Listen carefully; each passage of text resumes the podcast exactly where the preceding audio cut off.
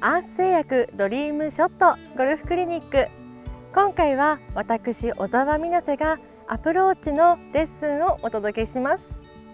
スコアをまとめるにはアプローチがとても大切です。ただグリーン周りにはいろんな罠が潜んでいますし18ホールをラウンドしても1回として同じ条件はないほどアプローチには多彩な技術が求められます。今回は難易度の高い A ランクから比較的ベーシックな C ランクまで3つのレベルに分けてレッスンをお届けします。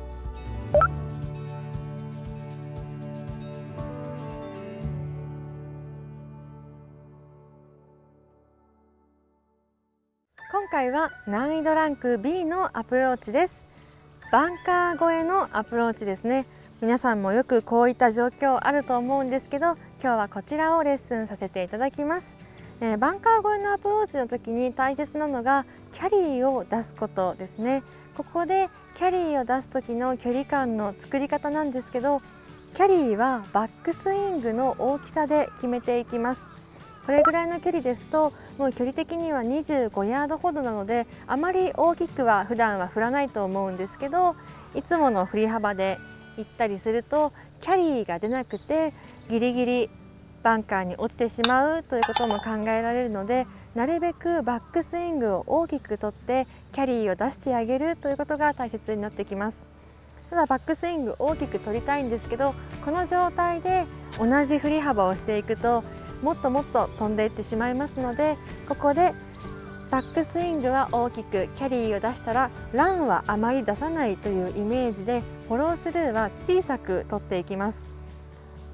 えー、腰から腰の振り幅で同じ等速で振っていくことを、えー、皆さんは最初の基本としていると思うんですけどそこをあえてちょっと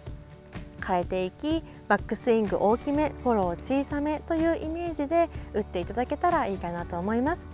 構え方はいつものアプローチショットと同じでいいので、えー、ボールポジションは左足寄りかセンターかどちらでも大丈夫です。構えた時のグリッププレッシャーもいつも通りでいいです。バックスイングは大きくフォローを小さくして距離感を出していきます。では打っていきます。